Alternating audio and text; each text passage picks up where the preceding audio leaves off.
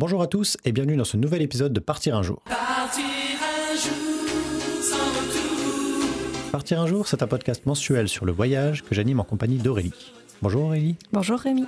Chaque mois, on aborde une destination, de l'idée qu'on s'en faisait avant le départ à l'expérience sur place, en passant par nos coups de cœur et nos conseils d'itinéraire. Dans ce 15e épisode, direction la France, direction la Drôme.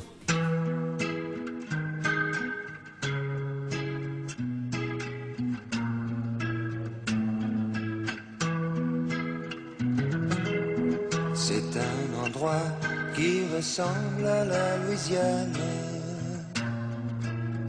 à l'Italie. La Drôme, c'est un département français aux portes de la Provence. On vous emmène dans un territoire au senteur de lavande et saveur de nougat, entre les montagnes du Vercors et Montélimar. Bienvenue en Drôme. Alors la Drôme, avant d'y aller, j'en connaissais pas grand-chose. En bon français, je ne savais même pas la placer sur une carte avant d'y mettre les pieds. J'ai toujours eu un peu de mal avec les départements. Et du coup, euh, je savais pas bien à quoi m'attendre, à part justement la présence de champs de lavande et du nougat de Montélimar. Je pense que globalement, je m'attendais pas à une telle diversité de paysages. On a vraiment eu droit à des choses très différentes, du palais du facteur cheval au château de Grignan, en passant par le Vercors. On est vraiment passé par des endroits très différents et c'était vraiment génial. On est quand même resté deux semaines là-bas et je pense qu'on avait des nouvelles choses à voir euh, tous les jours. Oui, à la base, on voulait faire un road trip euh, Drôme-Auvergne. Et puis, en préparant le voyage, on s'est rendu compte que la Drôme allait largement occuper tout notre temps. Donc, on a changé nos projets. Mais comme toi, la Drôme, je connaissais pas du tout. Je n'avais aucune idée de ce qu'on allait découvrir.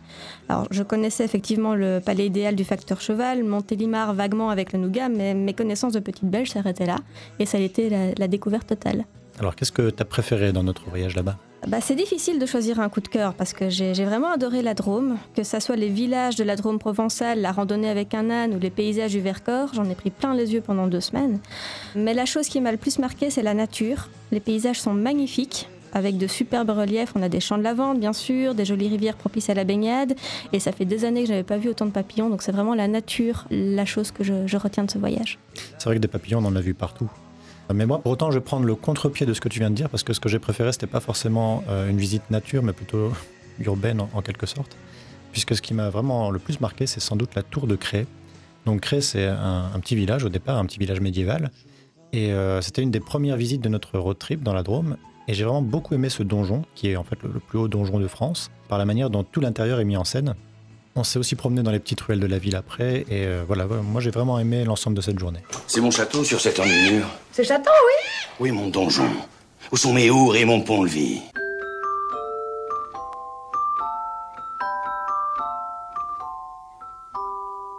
De toutes les routes de France, d'Europe, celle que je préfère, c'est celle qui conduit en auto ou en autostop vers les rivages du Midi. National 7. Il y a énormément de choses à faire en Drôme, et on va maintenant vous lister ce qui nous a occupé pendant deux semaines dans l'ordre chronologique de notre road trip. Notre premier arrêt a été à Haute-Rive, au palais idéal du facteur cheval, donc on en parlait en introduction. C'est un palais qui a été rendu célèbre récemment par le film L'incroyable histoire du facteur cheval. Il s'agit d'un palais construit par le dénommé Monsieur Ferdinand Cheval, ça fait beaucoup de cheval, le fameux facteur. Pour la petite histoire, à la base, ce monsieur avait rêvé de ce palais et euh, il avait pratiquement oublié ce rêve. C'est des années plus tard, un jour pendant sa tournée, il trébuche sur une pierre avec une forme très particulière. Ça lui a ravivé le souvenir de ce rêve et il s'est mis à construire ce fameux palais. Il a passé plus de 30 ans à construire euh, cet édifice de ses rêves qu'il nommera ensuite palais idéal. Oui, le palais idéal est vraiment difficile à décrire. hein. C'est fait de, briques et de broc. Il y a des éléments des quatre coins de la Terre. Ben, Il faut dire que le facteur cheval s'est inspiré des cartes postales qu'il avait à sa disposition. Du coup, ça fait qu'on a parfois l'impression d'être dans un temple au cœur de la Thaïlande. Parfois, on retrouve la patte de Gaudi, euh, notamment qu'on retrouve à Barcelone. Il y a des inscriptions un peu partout, des sculptures de toutes sortes. Il y a vraiment, on passe son temps à regarder autour de soi, à passer à l'intérieur. C'est un foisonnement de détails. Et euh, on prend vraiment le temps de s'arrêter sur chaque chose.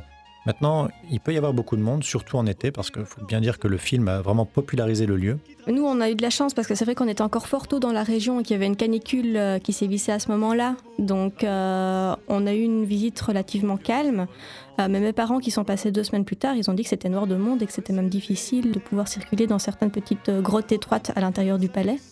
Pour continuer la visite, on peut se rendre dans le cimetière de Haute-Rive, qui est un peu plus loin, où on peut admirer la tombe du facteur qu'il a également construite lui-même avant sa mort. Nous, on l'a pas fait parce qu'on était vraiment assommés par la canicule et donc on a un peu manqué de courage à ce niveau-là. Mais il faut savoir que la tombe est vraiment construite sur le même modèle, euh, avec le même style que le palais et vaut certainement le coup d'œil aussi. Le lendemain, on a continué donc notre descente dans la Drôme et on a pris la direction de Cré. Crète, on a déjà parlé dans tes coups de cœur. C'est une ville médiévale classée plus beau des tours de France. Et donc, elle est connue pour sa fameuse tour, qui est donc le plus haut donjon de France. Cette fameuse tour, c'était la raison principale de notre passage dans la ville. C'était une visite très intéressante. Bah, D'ailleurs, c'était ton coup de cœur, c'est pas pour rien. On peut monter voir cette tour, donc qui est sur un piton rocheux qui surplombe la ville, soit à pied, soit en voiture. Mais il faut savoir que ça grimpe bien. Donc, on a préféré la version motorisée, surtout vu la chaleur. Euh, on était vraiment en pleine, pleine canicule. Le thermomètre atteignait largement les 35 degrés. Donc la tour se visite entièrement, on découvre euh, l'histoire de l'édifice, qui à la base était un château médiéval et qui au cours de l'histoire est devenu forteresse, prison et aujourd'hui est un musée. Et euh, forcément, la visite se clôture par la vue du haut de la tour, qui offre une vue panoramique sur la ville et la région. Moi, ce qui m'a marqué, c'est vraiment l'ambiance à l'intérieur. Il y a vraiment un travail qui est fait sur les sons dès l'entrée dans la tour.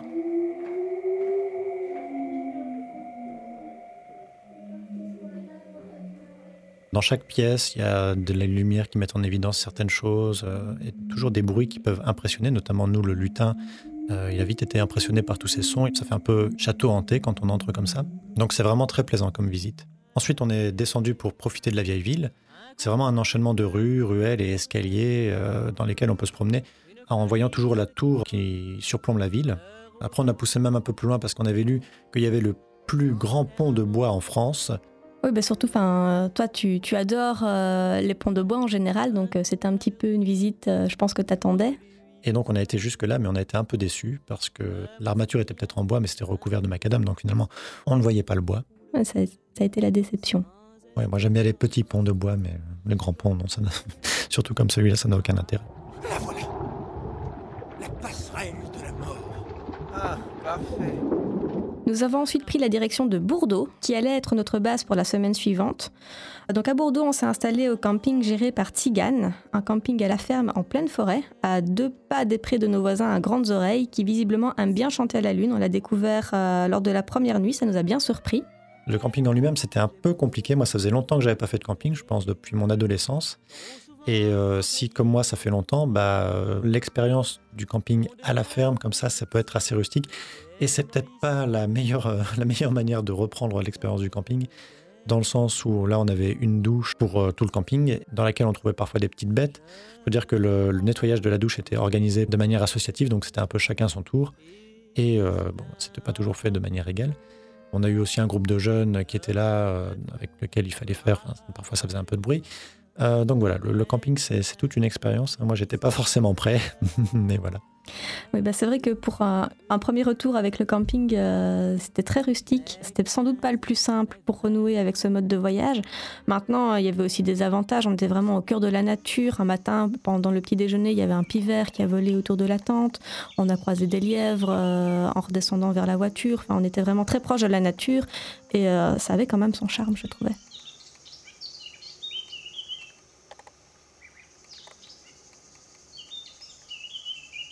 Mais bon, si on dormait dans ce camping près des ânes, c'était pour faire notre fameuse randonnée avec un âne.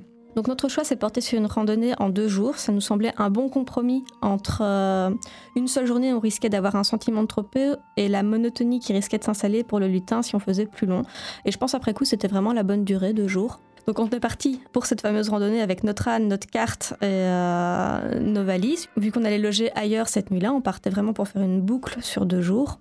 Et ça s'est plutôt bien passé, en tout cas au moins le début, jusqu'à ce qu'on tombe en panne d'âne, littéralement. On est arrivé en bas d'une côte que l'âne refusait de monter. Et on a tout essayé pour le, faire avancer. On l'a poussé, même s'il ne faut pas pousser un âne. On a essayé de l'encourager verbalement, hein, vraiment, euh, vas-y, vas-y, Calou. Rien à faire, il voulait pas avancer. Par contre, quand on le faisait redescendre, ça, il n'y avait aucun problème pour repartir vers sa maison. Donc on est resté là bloqué pendant deux heures, peut-être trois heures, en essayant de contacter donc euh, les responsables, pour voir comment on pouvait faire. on a eu un peu de mal à les contacter. Et jusqu'au moment où on a quand même finalement réussi à repartir, mais on a vraiment cru qu'on n'y arriverait jamais. Donc c'était la principale péripétie de cette première journée, qui heureusement s'est bien terminée. On est arrivé donc euh, à Drôme Rouleau de Vacances, qui est un endroit où on peut notamment dormir en yourte, c'est ce qu'on voulait faire là-bas, avec une vue magnifique sur le paysage. La yourte, c'était un de mes grands rêves. Bon, on a un petit peu euh, explosé le budget avec cette nuit parce que une nuit en yourte, c'est un petit peu hors de prix. Mais euh, c'est une expérience que ben, personnellement j'ai adorée. Moi, ce que j'ai vraiment apprécié, c'est le confort. On a beau dormir toujours un peu euh, en contact avec la nature, une nuit en yourte, c'est tout un confort différent par rapport au camping. On dort quand même dans un lit. Ça change tout. Et euh, non, non, c'était vraiment le luxe après le camping. Et bon, vu le, le prix du camping, ici, le- ça s'équilibrait avec le, le prix aussi de, de la nuit en yourte. Donc c'était vraiment une très très bonne expérience. Et le lendemain, bah, on est reparti toujours avec euh, notre âne Calou pour redescendre jusqu'à Tsigane. On a pris des chemins un peu différents. La balade s'est très bien passée jusqu'à ce qu'on arrive à un kilomètre de la ferme, où là, on devait passer euh, par un petit chemin qui devait normalement nous permettre de traverser une rivière. Et on s'est retrouvé en face en fait d'une propriété privée, une propriété privée qui était euh, quand même bien défendue par euh, deux chiens. Donc on s'est dit, on va pas essayer de passer par là. On a cherché un autre chemin euh, sans succès. On a fait un peu le tour, on a regardé un peu. Il faut dire qu'on avait une carte IGN donc pour toute cette promenade, une carte IGN sur laquelle on avait pointé différents chemins. Heureusement, parmi nous, il y avait quelqu'un qui savait la lire, parce que si j'avais été tout seul, je pense qu'on serait toujours là-bas. Mais il n'y a rien à faire, en fait. On n'a on jamais su retrouver. Et on a toujours eu beaucoup de mal à contacter donc, nos hôtes tziganes. Donc on a décidé de revenir sur nos pas et de prendre tout un autre itinéraire qui nous a fait perdre beaucoup de temps. Quand on était à un kilomètre de l'arrivée, forcément, ça nous a fait un peu rager. Euh, mais voilà, heureusement, on a quand même réussi à revenir jusqu'à Tsigane et à prendre un peu de repos une fois arrivé. Oui, c'est vrai qu'on a eu beaucoup de péripéties pendant euh, cette randonnée avec l'âne, mais globalement c'est une belle expérience. On- a joué un petit peu de malchance, mais maintenant on en rigole. C'est resté bon enfant tout du long. Il y a vraiment eu aucun souci. Et euh, bah, même Tigane, on a eu du mal à les contacter les deux fois. Je pense que c'est un petit peu euh, malchance aussi. Mais euh, enfin, à refaire, j'hésiterais pas à les conseiller et à repartir avec eux. Moi aussi, j'hésiterai. Mais bon, ça fait des choses à raconter. Alors, quitte à dormir à Bourdeaux, euh, on en a profité pour visiter le vieux village. Bourdeaux, c'est un village assez ancien qui a une histoire protestante. Il y a eu beaucoup de protestantisme dans la région, donc on peut visiter un, un ancien temple notamment. Il y a une promenade balisée qui permet de faire le tour du village. Alors, on monte par la fameuse montée de la chèvre morte Un nom ô combien évocateur. qui amène dans le haut du village où on peut admirer les ruines du château et une jolie vue sur le reste de la localité avec au loin les trois becs qui sont des célèbres falaises et qui offrent une vue euh, très sympathique. Dans la région, on est aussi allé voir Dieu-le-Fils, donc un autre village médiéval. Donc il n'y a pas grand-chose à dire. Nous, on y allait pour le marché. On nous avait parlé du grand marché là-bas et c'est vrai qu'il est très plaisant.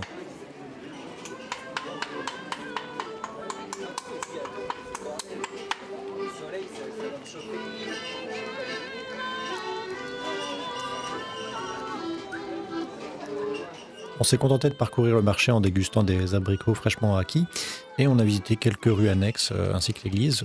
Je pense qu'il y a vraiment moyen de passer euh, une ou deux heures sur place en faisant toutes les petites ruelles. C'est vraiment un, beau village qui est bien conservé. Mais il y en a plusieurs hein, d'ailleurs dans cette région de la Drôme. Notamment, bah, nous on est aussi allé à, à donc un, des villages perchés de la Drôme.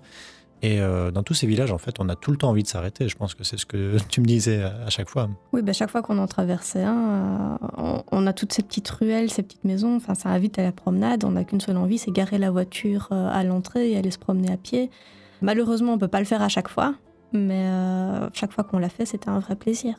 C'est vraiment des tout petits villages. hein. On y passe vraiment, même avec parfois avec difficulté en voiture. C'est même conseillé de laisser sa voiture à l'extérieur pour en profiter parce que à l'intérieur, c'est difficile de se garer vu l'étroitesse euh, des passages. À côté de Dieu-le-Fit, on a également fait un parcours d'acrobranche. Donc ça, c'était un petit peu la sortie spéciale lutin pour lui faire plaisir. À la base, on avait repéré un parcours près de la ville de Die. Puis finalement, en allant à Dieu-le-Fit, on avait vu les, panneaux pour euh, ce petit parcours. Donc euh, bah, on a fini par aller là-bas. Et euh, bah, on ne l'a pas regretté, on était quasiment les seuls, donc on avait le parcours pour nous tout seuls, il n'y avait aucun stress, c'était super tranquille. Alors que je pense qu'à Die, il y aurait sans doute eu plus de monde, ça aurait peut-être été moins tranquille. Donc on- n'a pas regretté de faire ce petit parcours. Donc ça, c'était vraiment les visites très proches de Bordeaux, mais tant qu'à être à Bordeaux, on a également fait deux visites un petit peu plus éloignées, mais qui étaient toujours dans cette idée de rayonner autour euh, de cette localité. Notre euh, première excursion a été vers la ville de Montélimar et le musée du Nougat. Le musée du Nougat, on a été un petit peu surpris en arrivant parce que ce musée est en plein zoning commercial, zone commerciale pour les Français. Nous, on arrive avec notre GPS qui nous annonce vous êtes arrivé à destination et on était entre un concessionnaire automobile, un magasin d'ameublement et une hypersurface. On s'est un petit peu regardé, mais où est-ce qu'on est? Et donc, effectivement, il y avait euh, l'enseigne du musée. Ça s'explique peut-être parce que c'est donc euh, placé dans une fabrique de nougat. Du coup, c'était super pratique pour se garer en voiture parce qu'il y a plein de place, euh, on évite la circulation de la ville, donc euh, c'était assez chouette de ce point de vue-là. Si vous venez en transport en commun, c'est peut-être un petit peu plus compliqué d'atteindre le musée, mais ça vaut la peine de s'y rendre parce que c'est un chouette musée. On découvre donc l'histoire de la famille Arnaud Soubéran, qui est une des plus anciennes familles dans le nougat à Montélimar. Et bien évidemment la fabrication du nougat, avec euh, toutes les explications qui vont bien, mais aussi une vue sur les cuisines où on peut admirer en direct la fabrication du fameux nougat. Apparemment, la fabrication du nougat, c'est plutôt le matin si vous voulez la voir, mais je pense que toute la journée, il se passe des choses dans ces cuisines. Et donc on termine la visite par le point principal de ce voyage, une dégustation de nougat. Ça aurait été dommage d'aller jusque-là et de ne pas pouvoir en goûter. Et effectivement, le biais gourmand donne droit à un petit sachet qui fait bien plaisir aux papilles en fin de visite. Après la visite du musée du nougat, on a continué pour euh, aller dans Montélimar même, notamment pour aller voir le château des Adémars. Le château des Adémars, c'est un ancien château qui est aujourd'hui reconverti en musée d'art contemporain. Dans notre passage, il y avait des sculptures constituées de jouets, qui étaient l'œuvre de Thibaut Franc, et il y avait aussi des sculptures en savon de Frédéric Nalbadian. Donc deux expositions en lien avec la thématique du moment qui tournait autour de César, le sculpteur, pas le général romain. Le château n'est donc pas meublé, à proprement parler, hein, c'est vraiment euh, un espace d'art. Si on veut admirer des intérieurs meublés d'époque, bah, dans ce cas-là, il faut aller voir les châteaux de Grignan ou celui de Suze-la-Rousse. Mais ici, c'est vraiment donc un musée. On peut se promener à l'intérieur, voir vraiment les, remparts du château, se promener même sur les murs d'enceinte, aller jusque dans l'ancienne chapelle, qui est donc aussi aménagée, et se promener dans le parc environnant.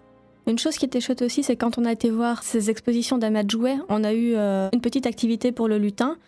Parce que c'est vrai que l'art contemporain, c'est pas toujours le plus accessible. Donc là, on avait euh, une série de petits éléments à retrouver dans les sculptures. Ça nous a bien amusés. Que ce soit là ou au musée du Nougat, c'est vrai qu'il y avait toujours quelque chose qui était prévu pour les enfants, ce qui fait que c'était toujours des visites qui sont très bien pensées pour les familles. Ensuite, on a continué donc en se promenant un peu dans Montélimar pour voir un peu à quoi ça ressemblait quand même. Moi, ça ressemblait pas du tout à ce à quoi je m'attendais. Je m'attendais plus finalement à une ville du type de Grignan qu'on a découvert par après, en un peu plus grand bien sûr, mais bon. Grignan, c'est un superbe village qui entoure un piton rocheux au sommet duquel un château semble veiller sur la ville. Un château qui était justement notre première visite. Oui, c'était notre première visite, mais ça a été un petit peu compliqué de s'y rendre parce qu'on a bien tourné euh, dans le village avant de trouver une place pour se garer. C'est à ce moment-là qu'on a réalisé qu'on était en plein dans le festival de la correspondance de Grignan. C'était un, un coup du hasard total, pas du tout prévu. On a fini par trouver euh, une place pas trop éloignée pour laisser la voiture et prendre la direction du fameux château. Donc il faut savoir qu'il s'agit du plus grand château de style Renaissance du sud-est de la France qui a été rendu célèbre par les correspondances de la marquise de Sévigné avec sa fille qui y résidait. Donc euh, la marquise de Sévigné a également beaucoup séjourné dans ce château pour rendre visite à sa fille.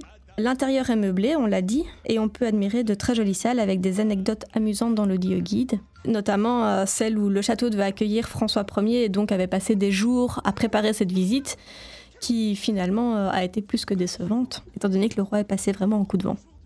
Outre le château, bah, comme on était sur place, on a profité un peu du festival de la correspondance. C'était vraiment un hasard total qu'on soit là en même temps que le festival, mais c'était vraiment très agréable parce que les rues étaient remplies de bouquinistes. Il y avait un peu partout des chambres d'écriture qui étaient mises à disposition de tous. Donc une chambre d'écriture, c'est une table avec du papier, un encrier, une plume, parfois des stylos et des enveloppes. Euh, le principe donc c'est de pouvoir écrire une lettre ou autre chose. Et on la met sous pli et après on peut la laisser sur place et il y a des bénévoles qui viennent la récupérer pour qu'elle soit envoyée gratuitement par la ville. Donc tout ça se fait en référence aux lettres de la marquise de Sévigné, bien entendu. Et c'est une initiative qu'on a vraiment trouvée géniale. Mamo Lutin, il a passé un long moment à me dicter une lettre que j'ai dû écrire de ma plus belle calligraphie et la plume, étant donné que tu ne te voulais pas, euh, tu ne voulais pas tenter cet exercice. Mais ça a été une expérience euh, qui était assez chouette pour toute la famille. Outre les bouquinistes et les chambres d'écriture, on peut aussi dire qu'il y a des lectures publiques qui se font. Et pour rester toujours dans le thème donc des mots, on est ensuite allé voir le musée de l'imprimerie. Le musée de l'imprimerie qui prend place dans une imprimerie de la ville, l'imprimerie Colophon. Donc la visite, on a une première grande salle qui euh, expose des anciennes machines et éléments d'une maison d'imprimerie du 19e siècle. On a des linotypes, presses, massicots et des cases de typo en bois et en plomb. L'infographiste que je suis euh, a fortement apprécié cette visite. Ensuite, on prend la direction d'une ancienne prison qui fait partie du bâtiment, où des machines à écrire sont derrière les barreaux pour outrage au texte. On raconte qu'elles auraient tapé des textes. Une autre salle présente des outils d'écriture, plumes et encriers, dont on peut en essayer certains.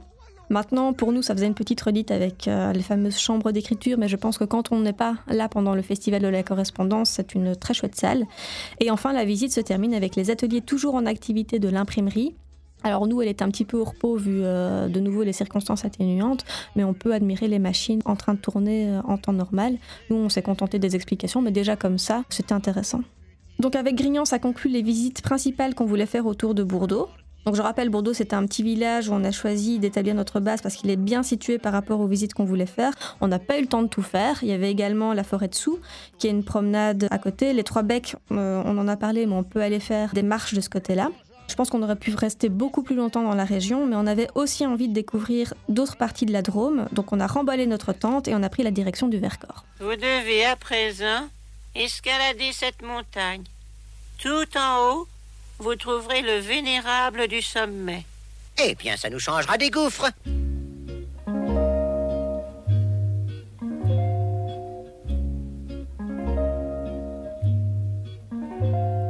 Le Vercors, dans lequel on n'a pas sauté à l'élastique, par contre on s'est un peu promené, Euh, on a été jusqu'à l'office de tourisme pour voir un peu les balades qui étaient possibles de faire et on nous a conseillé d'aller jusqu'au Fond d'Urle. Le Fond d'Urle, c'est une station de ski en hiver, mais en été donc différentes randonnées sont possibles. Nous on a fait la balade du sentier de Karst, donc c'est 6 km, 150 mètres de dénivelé, donc c'est très facile à faire notamment avec des enfants. Et c'est une jolie balade dans le Vercors qui longe une longue crête qui permet de voir vraiment un superbe panorama. Il a une vue magnifique plongeante sur la vallée de Die. Et on a même vu des marmottes et des vaches à cloche, donc c'est un peu tout ce qu'on voulait voir lors de cette balade. Les marmottes, on a eu de la chance, on a failli les rater. C'est parce qu'on a croisé un garde-chasse, je pense, cette dame euh, à cheval, qui nous a indiqué qu'elle en avait vu un peu plus loin. Donc à partir de là, on a baissé le, le débit de nos paroles et euh, on avançait beaucoup plus calmement. Et on a réussi à en voir plusieurs à la grande joie du lutin de nouveau, euh, qui n'en avait jamais vu. Après le fond d'Urle, on est allé au col de Rousset, qui est une autre station de ski du Vercors beaucoup plus grande, beaucoup plus importante. Le fond d'Urle, c'est vraiment une station très réduite, très calme, très intimiste. Là, on est vraiment dans une plus grande station de ski avec euh, les restaurants au pied du télésiège, euh, la musique qui va très fort, les activités euh, annexes, plus euh, telles qu'on imagine euh, une station en été.